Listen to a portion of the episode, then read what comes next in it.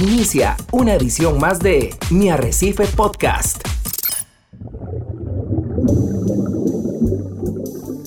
Usted está a punto de sumergirse en los misterios de nuestros océanos y en el fascinante mundo de los acuarios marinos. Esto es Acuariofilia Marina, un mundo marino en la radio gracias a la Asociación Costarricense de Acuariofilia Marina, una organización sin fines de lucro comprometida con el acuarismo responsable y profesional.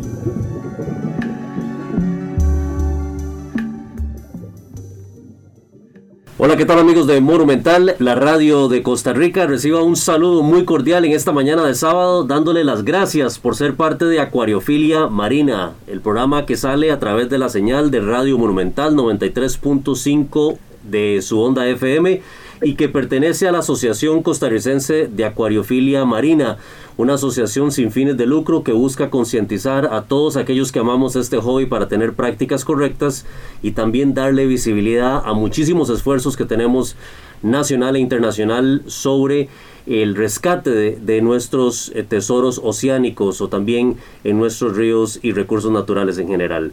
Hoy tenemos un programa muy especial y ya en esta mañana de sábado acá disfrutando de un delicioso café en la buena compañía de don Hernán Azofeifa. Buenos días, don Hernán.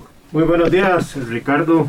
Disfrutando como todos los sábados de un programa de acuariofilia marina y deseándoles que ustedes en sus casas, en su lugar de trabajo, en sus oficinas, en sus vehículos se encuentren muy bien, que aprovechemos el día para dar esos mantenimientos respectivos a nuestros acuarios. No nos olvidemos que son ecosistemas cerrados y requieren de nuestra intervención para que les garanticemos una muy buena vida a nuestros peces, a nuestros corales, a todos nuestros organismos. Y por supuesto, no olvidemos, como siempre les digo, de cuidar que esos nutrientes no nos causen problemas, algas indeseables, calidad de agua deteriorada, en fin, todos estos temas que de una u otra forma, sábado a sábado, tratamos de abarcar en acuariofilia marina.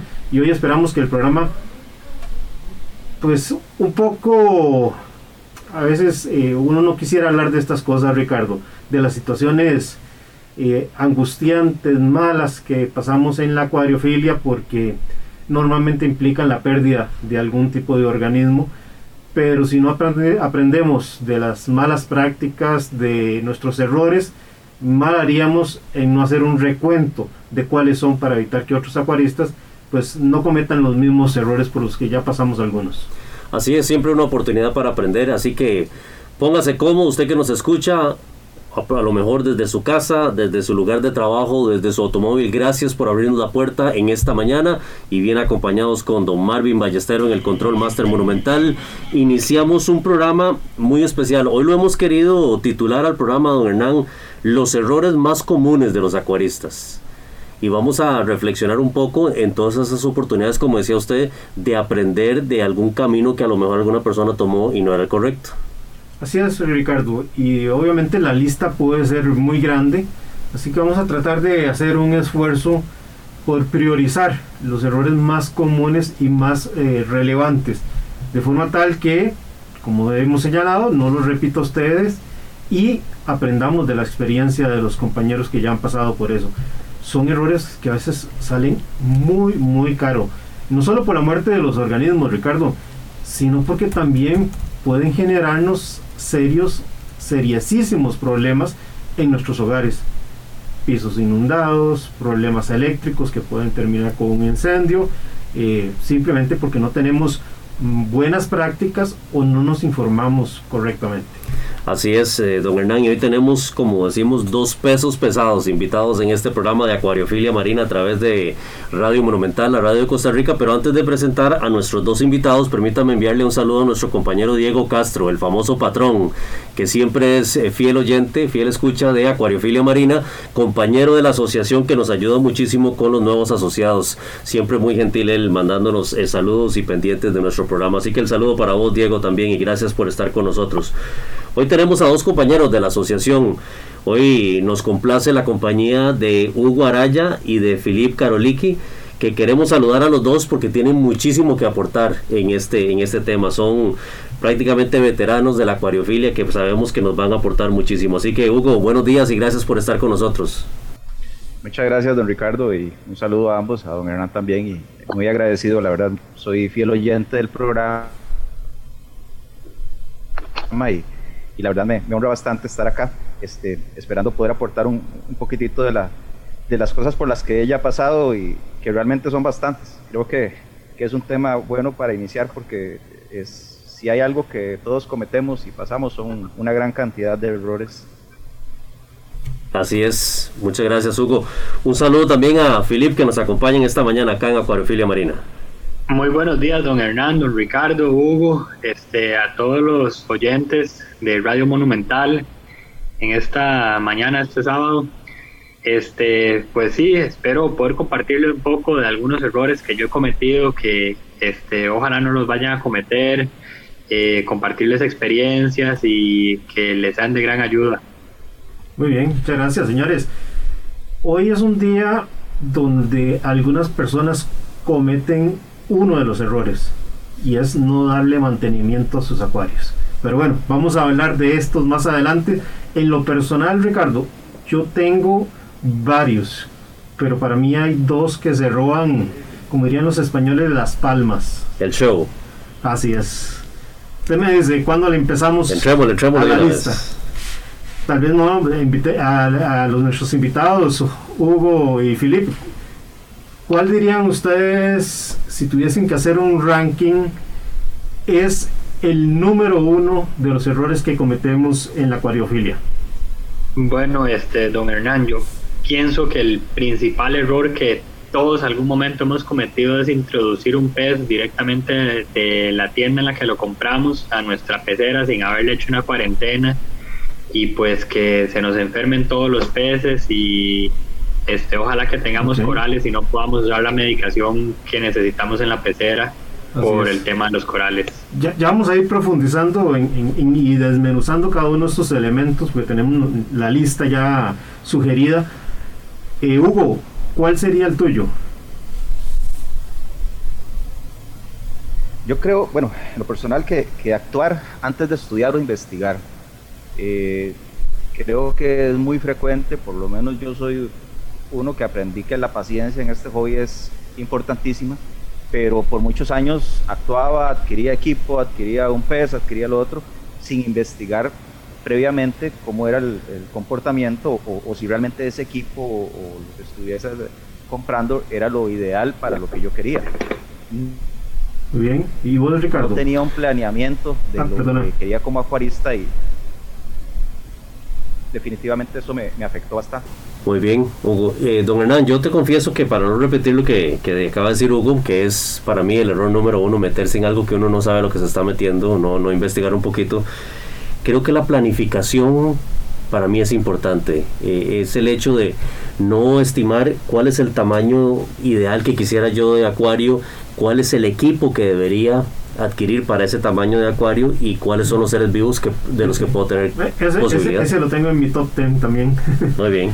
Para, para mí, el que está en solitario, en el puesto número uno, es las ansias, la, la falta de paciencia que tiene el acuarista. Nosotros debemos de comprender que este pasatiempo, las cosas no suceden de la noche a la mañana. Requieren plazos, tiempos de ajuste y que esas ansias, ese, ese, esas ganas de ir demasiado rápido, a veces nos lleva a cometer eh, errores muy, muy, muy importantes. Eh, un acuario, para llegar a ser un acuario maduro y ver una muy buena estabilidad, no solo requiere de tiempo, requiere que en ese tiempo se desarrollen ciertos procesos que son fundamentales y que a veces cuando no dejamos que se cumplan, vemos la muerte, vemos el colapso de un acuario, eh, surgen picos de una u otra cosa eh, por esas ansias de ir demasiado rápido. Esas ansias que también, como decías vos, en esa falta de planificación nos llevan a meter corales eh, inadecuados para tiempos en donde todavía el acuario no está preparado, peces con incompatibles con los que ya tenemos, en fin, por eso yo pongo el tema de ir demasiado rápido en el top 1. Y yo creo eso, Hernán, que decís es eh, definitivamente muy válido. La próxima semana vamos a tener un programa muy, muy interesante acerca del ciclado. Y ese programa eh, nos va a permitir reflexionar en una etapa del acuario que es absolutamente crítica y que requiere de muchísima paciencia, que es lo que estás diciendo, porque nos sentimos muy cómodos muchas veces asistiendo a esa tienda de preferencia que tenemos, a ese acuario, y vemos eh, lo primero que nos enamora, que es muy fácil en este hobby, ya sea un pez, un coral, etcétera, y queremos adquirirlo. Sí, sí, sí, y de hecho me, me introdujiste mi segundo error, que son para mí esos dos que están por bastante bien distanciados del resto de errores. Para mí el segundo error que cometemos es el no realizar un ciclado correcto. Y efectivamente los invitamos para que de, hoy en 8 nos acompañen porque vamos a abordar a profundidad el tema del ciclado. Hugo y, y Filip, ustedes que han, visto muchísimo este pasatiempo, además de que seamos muy impulsivos en una compra, en, en una tienda específica, ¿qué otro comportamiento notan ustedes como un error común en el acuarista? Eh, bueno, yo en lo personal creo que a veces nos, nos fiamos mucho del amigo que nos llevó al acuarismo y nos casamos con una sola opinión. De hecho, he escuchado mucho en, los grupos eh, de WhatsApp que, en los que estoy eh, el consejo de cásese con un acuarista y a veces eso es muy complicado de manejar porque ese acuarista tiene un acuario de ciertas dimensiones, con ciertos equipos, con ciertos seres vivos que no precisamente es la realidad que yo tengo. Entonces, cuando empiezo a pedir consejo de una sola persona y me ciego a lo que él dice es la realidad, la que yo tengo que aplicar, realmente estoy muy equivocado. O sea, no voy más allá del análisis y para mí eso es un, es un gran error. Sí, correcto. Yo comparto Muy válido. El, el, el, el, tema que aporta Hugo, lo tengo dentro de mi top de 15, 20 errores me distancio un poquito en el enfoque, tal vez. Para mí el error es escuchar consejos de cualquier acuarista. ¿Qué me refiero? Si vos te casas con un acuarista, pero ese acuarista demuestra que sabe, que tiene un método, que te explica correctamente, entendiendo que todos los acuarios son diferentes, vas a recibir una muy buena guía pero no sin hacer, no, no, no, pretendo hacer una crítica, pero hay acuaristas que sin tener mayor experiencia te dicen qué es lo que debes hacer. Y probablemente son consejos de muy buena fe, pero carecen de esa experiencia, de, de, que exista un conocimiento científico detrás de la opinión que te están dando. Y puede ser que el consejo sea producto de una mera vivencia anecdótica, de que yo hice esto y me funcionó, y te lo estoy recomendando a vos sin conocer todo ese trasfondo de mi acuario respecto de tu acuario y que no necesariamente va a ser que la solución aplicada en tu acuario vaya a dar los resultados que a mí me obtuvo como consejero, ¿verdad? Entonces, cuando tomamos consejo de alguien que vos ves que es exitoso en el pasatiempo, que tiene ya experiencia, que es una persona que puede dar eh, consejos a diferentes personas en los grupos y, son bien recibidos porque ya tienen un reconocimiento, pues ahí yo creo que vale la pena. Igual creo, como siempre lo he dicho, que en el acuarismo no existe una fórmula mágica. Eh, yo siempre digo, hay muchos caminos para llegar a Roma, pero algunos son más cortos, otros son más largos, unos son más seguros, otros son más inseguros. Y en ese sentido, pues el tener un consejero que utilice un trasfondo con fuentes científicas, con fuentes no solo de experiencia, sino que informadas, creo que te puede dar un buen apoyo. Así es, totalmente de acuerdo, don Hernán. Filip, ¿qué podrías aportar vos en ese sentido? Este, bueno, yo en lo personal, eh, a lo largo de esto, eh, y realmente me he pegado, como decimos los chicos, buenas embarcadas por escuchar lo que dice eh, algún youtuber, algo que escuché en un grupo de WhatsApp, porque tal vez el método que le sirve a una persona no me sirva a mí este, por los parámetros de mi acuario, los peces que tengo y todo. Entonces, hay que, hay que analizar bien siempre antes de cada acción, ya que todos los acuarios este, son diferentes, tienen organismos diferentes, este, eh, hasta el equipo muchas veces es diferente, entonces lo mismo que me sirve a mí para lograr el éxito no, no va a ser lo mismo que tal vez le sirva a ustedes. Este, tengo amigos, por ejemplo, que eh, tienen acuarios espectaculares con los nitratos altos, de hecho ni los miden.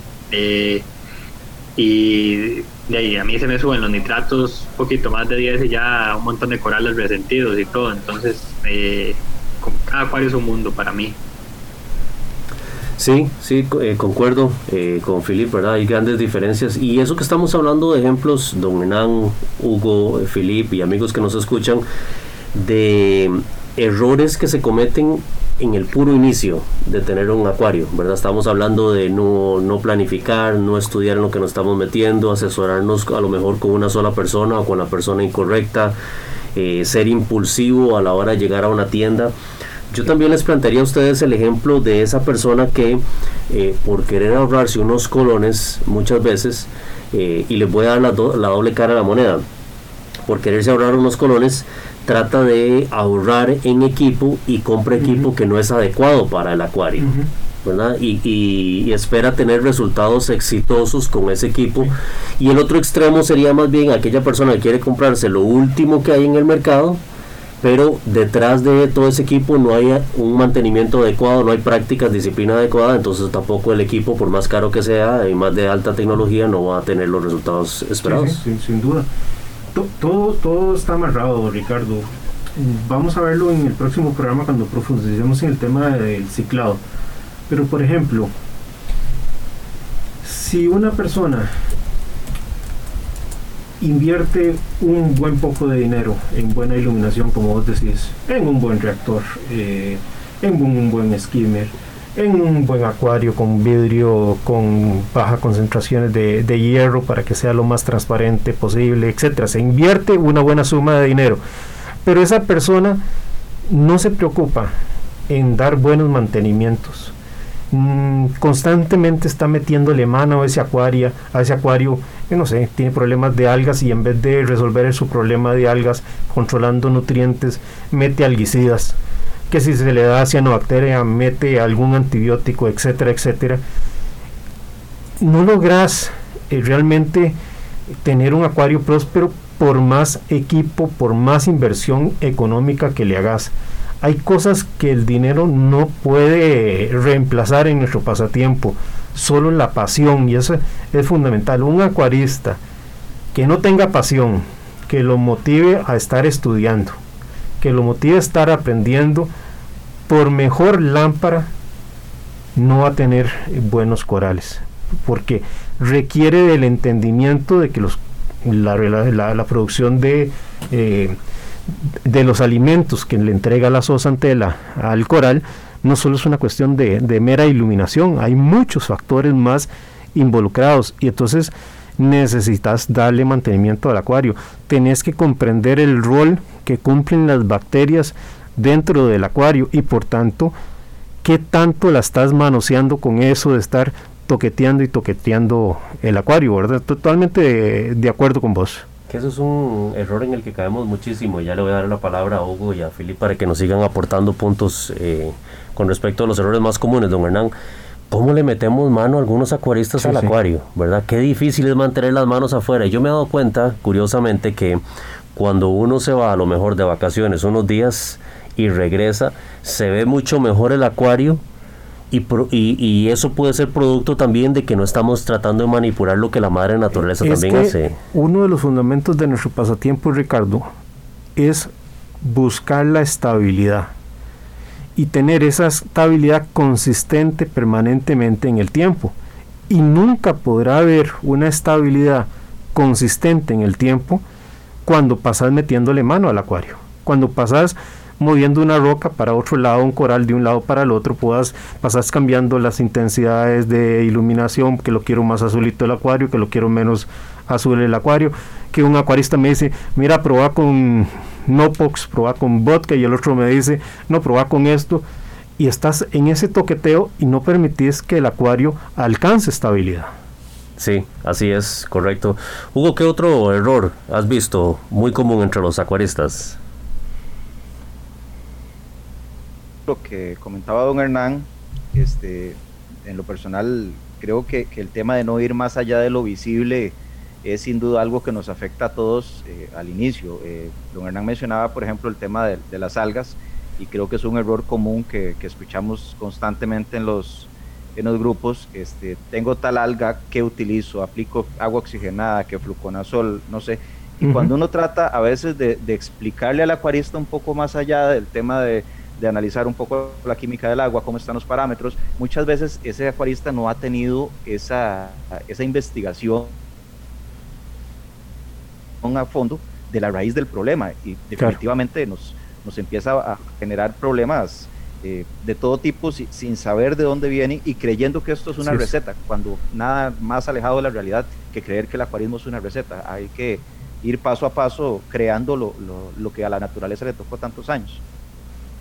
Sí, sí. Eh, eh, eso es a lo que yo llamo el error de los parches.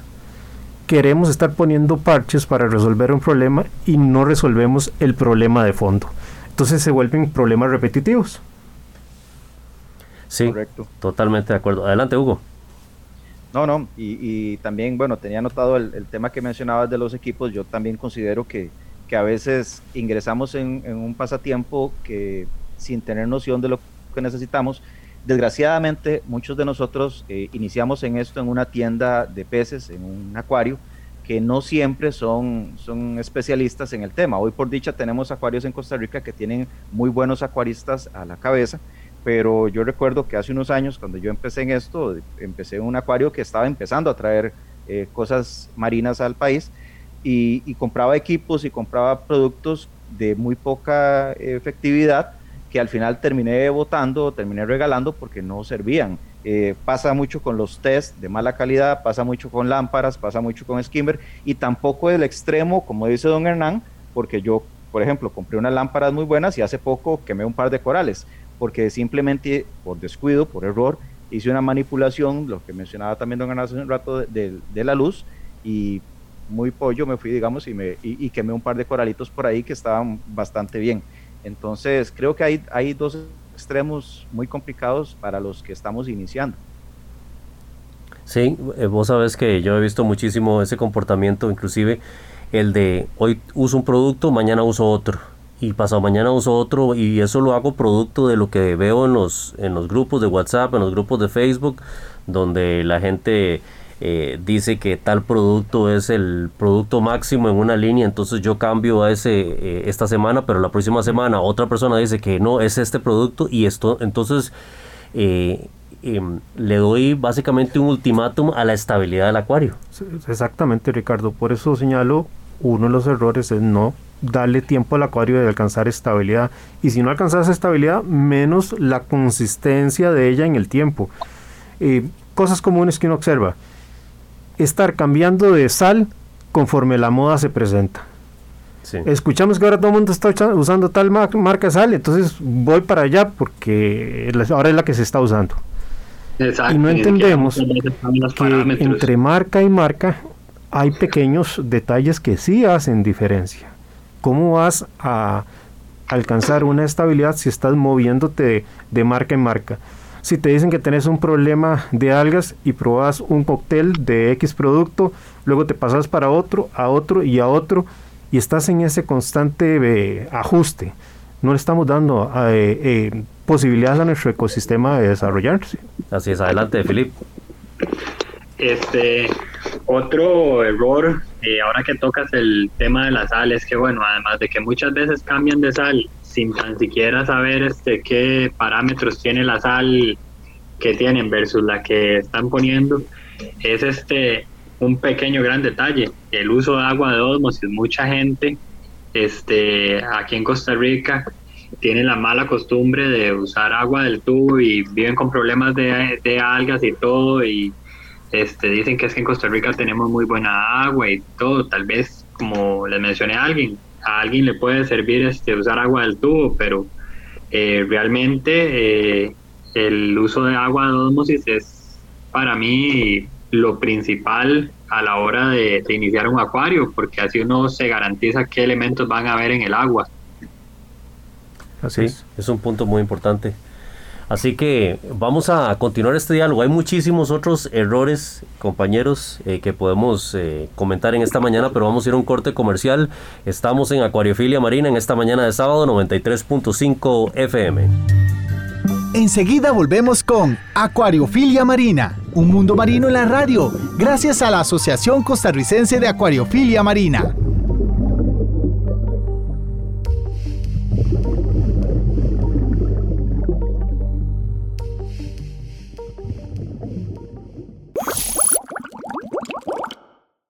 Mi Arrecife Podcast.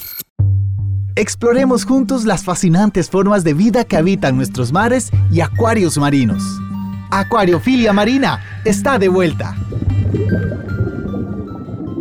Estamos de regreso en Acuariofilia Marina. Espero que estén disfrutando de este programa del día de hoy, en donde estamos conversando sobre algunos de los errores que habitualmente podemos estar incurriendo en el, problema, en el tema de la acuariofilia y que nos causan no solo problemas económicos, sino también de pérdida de, recursos. Em, un tema eh, adicional en la lista, Ricardo, Hugo y Filip, que quería aportar, y ya lo medios apuntamos, es el de la planificación. En este tema de la planificación, hablando propiamente de peces o de corales, incurrimos en que las fiebre por tener organismos nos mueva a meter corales antes de tiempo. No todos los corales tienen los mismos umbrales de sensibilidad, hay unos más resistentes, unos menos resistentes. El acuario puede estar recién ciclado, el acuario no ha alcanzado la madurez, en fin. Y luego está el problema de compatibilidad. Tengo un acuario dedicado tal vez solo a peces y meto corales y a los días ya se me desaparecen los pobres corales o al revés. Meto peces que no son compatibles con corales o con otros peces que ya tengo en el acuario y surgen estos eh, problemas. Y eso también va hacia los equipos. Podemos tener deficiencia en la filtración y, en, y, esa, y esa deficiencia en la filtración no es lo mismo construirla en función de un acuario de solo peces que un acuario solo para corales y peces. Podríamos estar metiendo un exceso de filtración y entonces quitar ciertos nutrientes que son importantes en un ecosistema cerrado para nuestros corales. O al revés, un acuario solo peces no está con la condición de poder exportar o transformar toda esa producción de compuestos nitrogenados que se generan. Y vienen los problemas. Degradación de la calidad del agua. Sí, don Hernán, usted ya tocaba también un punto que yo quería señalar, siguiente, que es el no tener un sistema de filtración correcto en nuestro acuario. Y esto aplica a cualquier tipo de acuario, no solamente a los acuarios marinos, también a los acuarios de agua dulce o los acuarios de, eh, plantados o eh, marinos cuál es la base de filtración que utilizamos que permite que los niveles, digamos de agua limpia o agua libre de nutrientes o con nutrientes manejables se presenten en el acuario. Porque vemos muchísimos acuarios presentando problemas de algas porque a lo mejor están sobrepoblados, que es otro error de algunos acuaristas, ¿verdad? Que decidimos sobrepoblar un, un acuario y ahorita podemos hablar de eso también pero no tengo un sistema de filtración eficiente que, que se haga cargo de todos esos desechos de los peces que se están generando en el día a día. Y eventualmente empiezan a aparecer las, las algas o mi sistema de filtración, como lo decíamos anteriormente, es tan bueno que me baja todos los nutrientes de un acuario y me traen otro tipo de problemas. ¿Verdad? Importantísimo. Hugo y, y Filip, ¿qué, ¿qué otro elemento nos podrían aportar? Bueno, este, eh, don Ricardo, don Hernán. Yo pienso que también, eh, como bien lo indica en la planificación desde el inicio, este, hacer un presupuesto muy importante a la hora de hacer un acuario. Uno, de, como acuarista, uno siempre quiere una pecera más grande y hay que acomodarse eh, al espacio, al presupuesto que tiene uno. Hay cosas tal vez en lo que se puede recortar gastos, pero otras cosas en las que no. Por ejemplo, si uno quiere este, tener corales este, duros, eh, lo que se les llama SPS, este, deberíamos de tener unas luces pues bastante buenas, eh, una circulación bastante buena, este, una filtración eh, excepcional que este, no lo va a requerir un acuario de solo peces. Entonces, este, digamos, un acuario de solo peces obviamente este, al no requerir tanto equipo y de tan, digamos, con esas especificaciones va a ser este, más fácil y económico armarlo. Entonces yo siento que, que eso de planificar eh, este, hay que tomarlo muy en cuenta porque mucha gente comienza, es que yo lo voy a hacer de solo peces y luego eh, un amigo le regala un coral y ya entra la fiebre de los corales y no saben mantenerlos y se les terminan muriendo. Sí, sí, sí, correcto. Hugo, ¿vos qué pensás? Bueno, yo, yo también veo el caso opuesto, que, que, es muy común, y es escuchar a los acuaristas nuevos decir qué coral fácil, entre comillas, este, sería el conveniente para iniciar. Y, uno escucha, pues lógicamente, cenias, que hongos, eh, pólipo estrella, palitoas, y qué complicado tener después una plaga, porque yo le llamo plaga, aunque, aunque suene mal la palabra, de este tipo de corales en nuestro acuario y, y no saber cómo quitarlos. O sea, yo tengo rocas que traían un hongo por ahí, ahora tengo muchos hongos por todo lado, es difícil controlarlos, empiezan a chocar con otras especies de corales que tal vez para mí son en algún sentido prioritarios, pero al final son seres vivos que tengo que cuidar. Entonces, de alguna manera, la mala elección de los primeros individuos que ingresan al, al, acuario es complicado. Y también el tema del planeamiento que, que mencionaba por ahora, hace, hace unos momentos, este, creo que, sin duda nos, nos, afecta a todos y cuando hablo de planeamiento lo veo desde mi profesión como, como planear una casa. Este, muchas veces adquirimos una urna, hasta después de que la tenemos nos damos cuenta de que no tiene perforaciones. Cuando pedimos las recomendaciones para esas perforaciones, para utilizar un SOM, eh, nos dan diámetros de, de perforación que muchas veces no son los correctos para el volumen de la bomba que voy a tener. Eh, y, eso viene de la mano incluso de un diseño mecánico que, que alguien quizá debió haberme ayudado un poco más o haberme guiado. O sea, las perforaciones, por ejemplo, de la urna eh, van en función de la capacidad de la bomba. Este, las dimensiones del SOM, a veces escucho mucho, por ejemplo, mencionar el tema de utilizar un porcentaje de la urna como volumen, pero no precisamente eso es siempre lo más idóneo porque requerimos filtración mecánica, requerimos espacio para un skimmer, requerimos espacio a veces para un, para un refugio de alga, para una bomba de retorno, y ya eso es un volumen mínimo que no puedo precisamente dosificar eh, por un porcentaje del volumen del tanque principal. Eso para mí es un error muy común. Sí, totalmente de acuerdo. Un, error muy común, eh, don Hernán y compañeros y amigos que nos escuchan también, es que nosotros, y eso aplica para cualquier tipo de acuario prácticamente, como acuaristas nos encanta muchísimo observar a los peces. Y nos encanta verlos nadando, pero también nos encanta verlos comer. Y entonces me gusta darle de comer en la mañana y al mediodía quiero verlos otra vez comiendo y en la tarde vuelvo a darles de comer y llega la abuelita y también les doy de comer para que los vean y llegan mis sobrinos y también les doy de comer y termino en la, con la conclusión de que es que me gusta verlos gorditos y contentos. ¿Qué pensás vos de ese escenario, don Hernán? Mira, sobrepoblar y sobrealimentar son dos factores que pueden afectar seriamente la calidad del agua. Si estás sobrealimentando, sin duda alguna, tu sistema de filtración te lo va a avisar. Cuando hagas el test de nitratos y de fosfatos, eh, vas a tener las alertas. Eh, y puede ser que el, tras de eso el sistema de filtración no sea lo suficientemente robusto y colapse con ese exceso de alimentación que les damos. Eso va a generar picos de amoníacos y de un momento a otro tenemos una bola de, nieve que la topamos en la cara.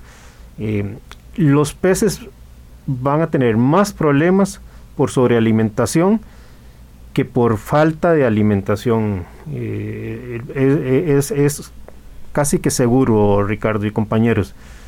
Un pez tal vez te va a vivir mejor en condiciones salubres de calidad de agua. Y eso lo deterioramos por un exceso de alimentación, entre otras cosas, ¿verdad? El pez requiere de su dieta. También explica muchísimo si esa sobrealimentación se da con alimento de calidad o no de calidad. Eh, por ejemplo, un alimento que a mí me gusta mucho es el New Life Spectrum. Pero el New Life Spectrum tiene una condición diferente con respecto a otros alimentos. Tienes que darle la mitad de dosis de lo que darías ordinariamente con otra marca. Entonces, si le das las mismas porciones, ese deterioro del agua va a ser todavía más visible. Entonces, sí, Ricardo, tenemos que cuidar la sobrealimentación. Sí, correcto.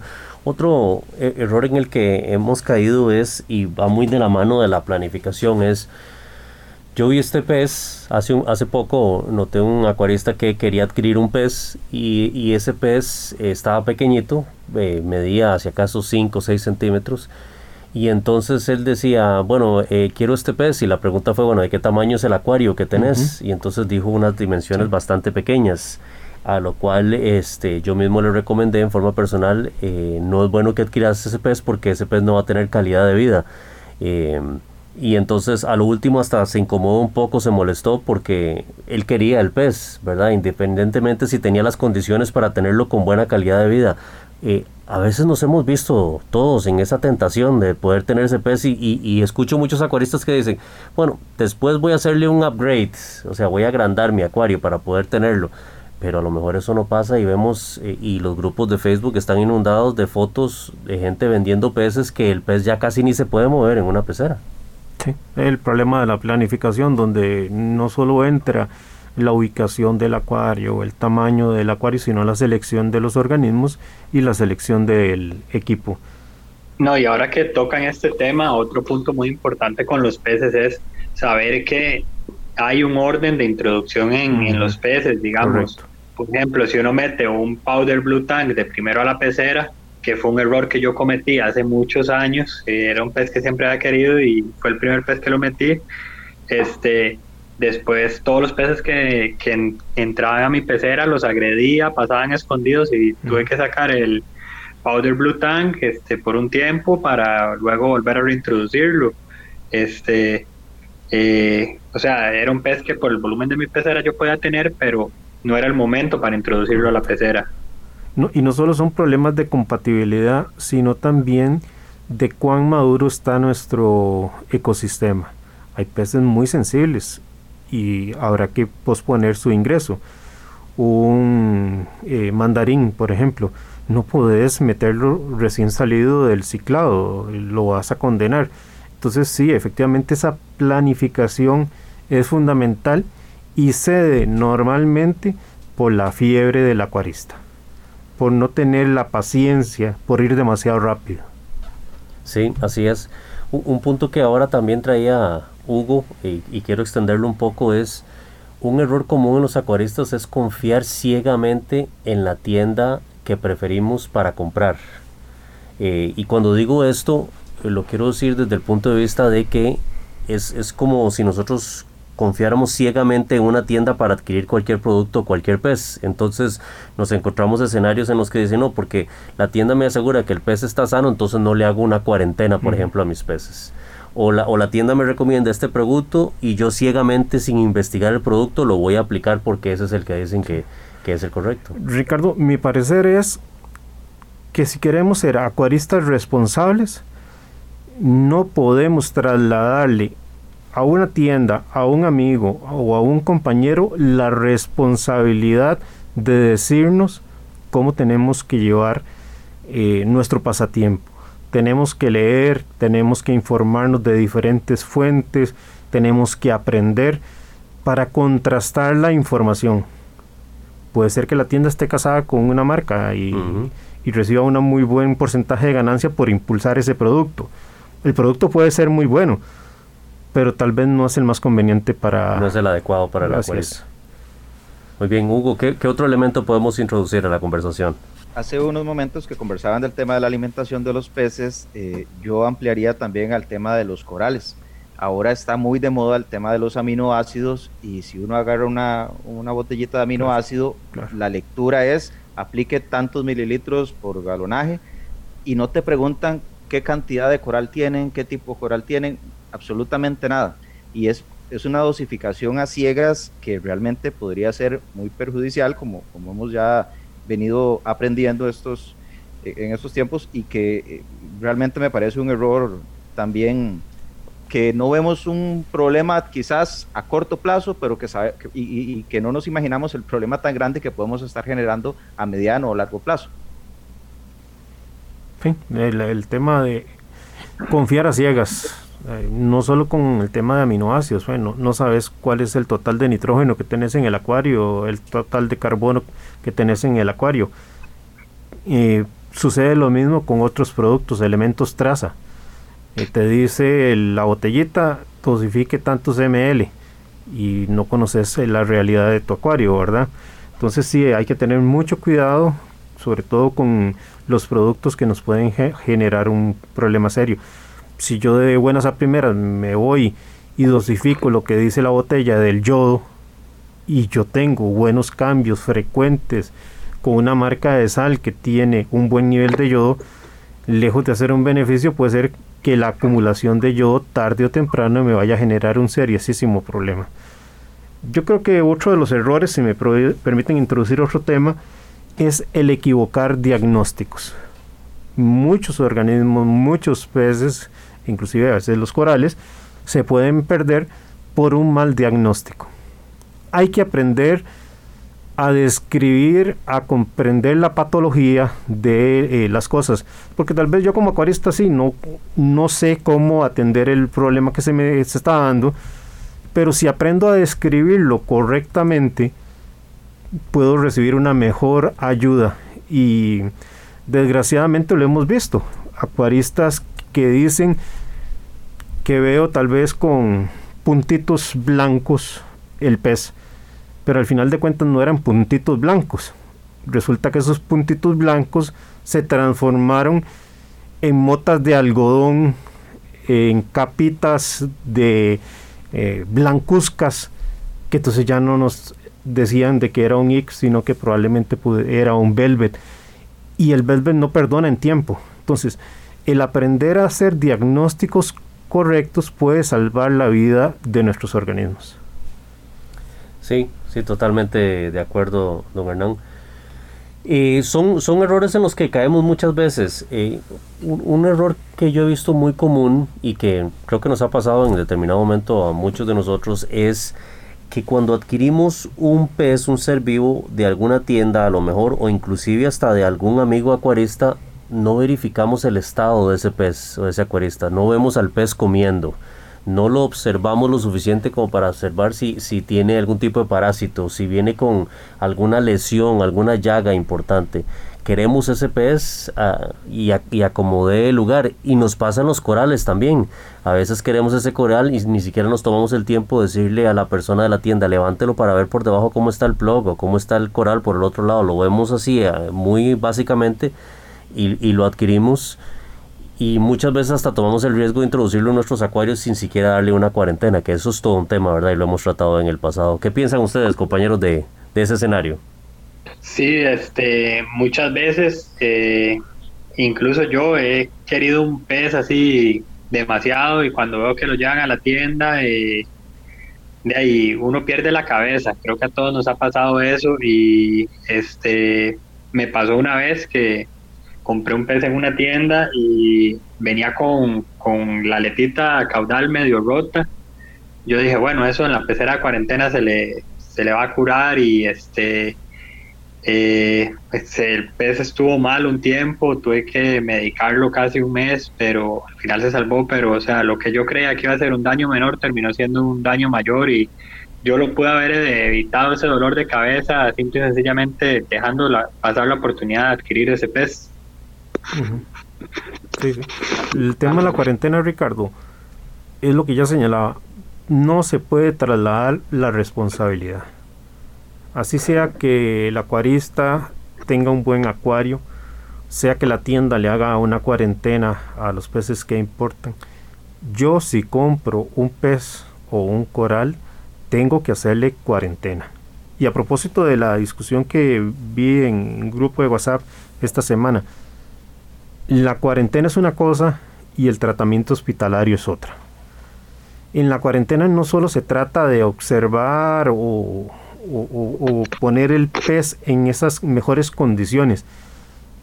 Tenemos que darle espacio también para ver si le brota alguna enfermedad, si viene con alguna debilidad, pues recuperarlo, enseñarle a comer del tipo de alimentación que yo normalmente le doy a mis peces. Es un proceso de observación. Y ya si se presenta algún problema, pues tenemos que atender esa patología. Un error muy común que yo veo ahora que toca el tema, don Hernán, es la medicación preventiva. Mucha gente a la hora de realizar eh, la adquisición del pez y meterlo en cuarentena, este, muchas veces le echa cobre de forma preventiva al pez cuando eso más bien es perjudicial para el pez, o sea, solo cuando tiene la, una enfermedad es recomendable aplicarlo, pero la medicación preventiva es este uno de los principales errores que, he visto yo que, hacen los acuaristas. Yo, yo tal vez cuando meto un pez a una cuarentena, les confieso que sí hago alguna profilaxis. Eh, obviamente no voy a usar cobre, pero sí, por ejemplo, les doy un baño en agua dulce para deshacerme de algún parásito, que es un tema que ya explicamos en uno de nuestros programas anteriores aquí en Acuariofilia Marina. Otro de los problemas o de los errores que cometemos es el no desarrollar hábitos de mantenimiento. Este es un pasatiempo que exige estar comprometido y no puedes posponer para mañana cosas que tenés que hacer hoy, porque cuando las pospones, ahí es cuando a veces las cosas salen muy caras. El mantenimiento debe ser religioso. Hay cosas religiosamente que deben de hacerse la medición de parámetros, el cambio de agua. Eh, si el acuario es más joven, más frecuente es el cambio de agua. Si ya está más viejito, más maduro, podemos distanciar los cambios. Pero hay cosas que no se pueden posponer, tienen que hacerse. Y lo otro es que no nos pegamos como estampillas a los valores de los parámetros. Eh, tenemos la creencia de que, digamos, se diga la alcalinidad puedes estar entre 7, 7 y medio, 11, 11 y medio, 12. Entonces creemos que esa oscilación, mientras se dé en ese rango, todo va a estar bien. Todo va a estar bien. Y eso no es correcto.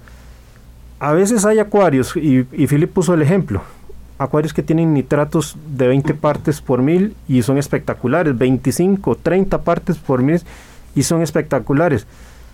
Pero hay acuarios que tal vez los tienen en 5 partes por mil esos nitratos y no prosperan. La diferencia es en la estabilidad. Ese acuarista que mantiene sus parámetros en 20 ppm probablemente tiene todos sus otros parámetros siempre estables y consistentes en el tiempo. Pero si yo los tengo en valores aceptables, pero jugando para arriba y para abajo, esos valores en los diferentes parámetros, ese acuario nunca me va a alcanzar la estabilidad. Y si no me alcanza la estabilidad, no va a ser próspero. Sí, y, quiero volverme al punto que usted tocaba anteriormente, don Hernán. Si tenemos un acuario, si adquirimos un acuario como tener una mascota, tenemos que saber que hay responsabilidades asociadas a tener esa, ese tipo de mascota o, o ese tipo de ser vivo. Si nosotros queremos un acuario, un acuario no es necesariamente un adorno, como yo he escuchado mucha gente que dice, es que yo quiero el acuario para verlo y que esté muy bonito, pero no paga el precio del mantenimiento. Claro, habrán personas que pagarán por ese servicio para que alguien venga les dé los mantenimientos regulares, a pesar de que yo creo que eso se pierde de lo más bonito del hobby, ¿verdad? Poderlo observar en el día a día. Que eh, valga el comentario, para mí la observación es el primer elemento de defensa que uno puede tener ante alguna situación que se esté dando anómala en el acuario. Pero el no hacerle mantenimientos, el no querer pagar ese precio, que es la misma situación de que si tenemos un perrito o un gato, de poderle llevar al veterinario, estarlo vacunando, de que si le tiene alguna infección, alguna situación, llevarlo al médico, es la misma situación con, con los acuarios, así que es muy importante.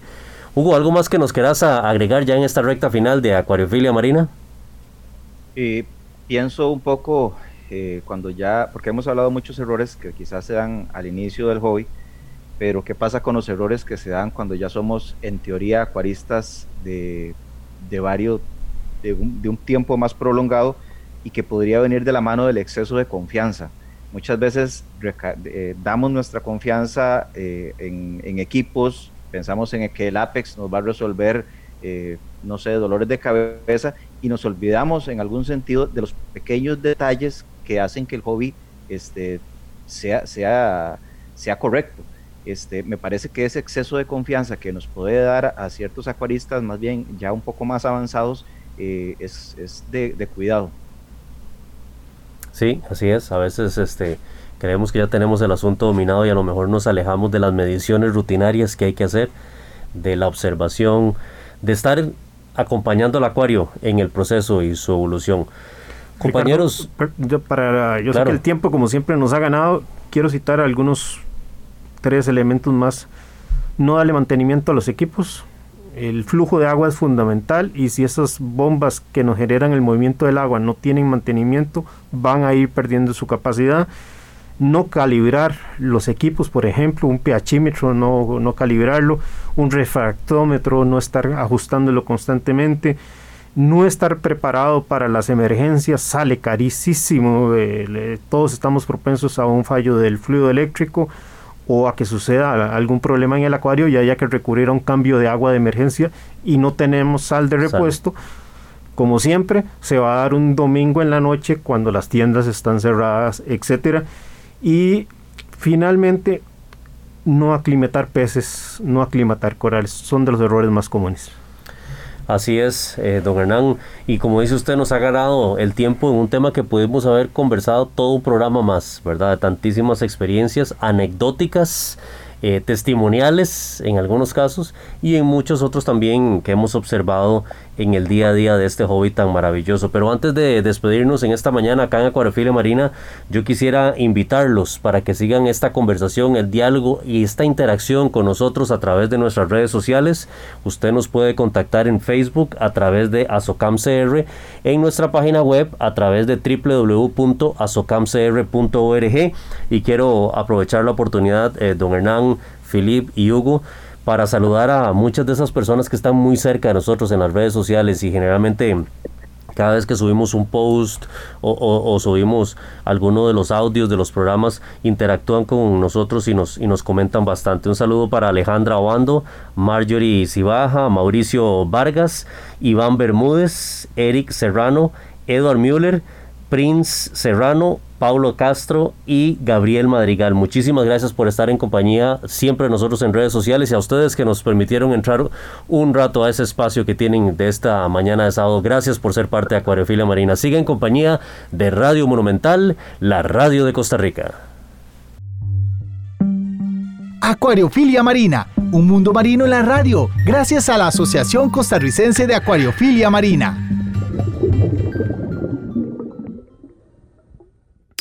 Mi Arrecife Podcast.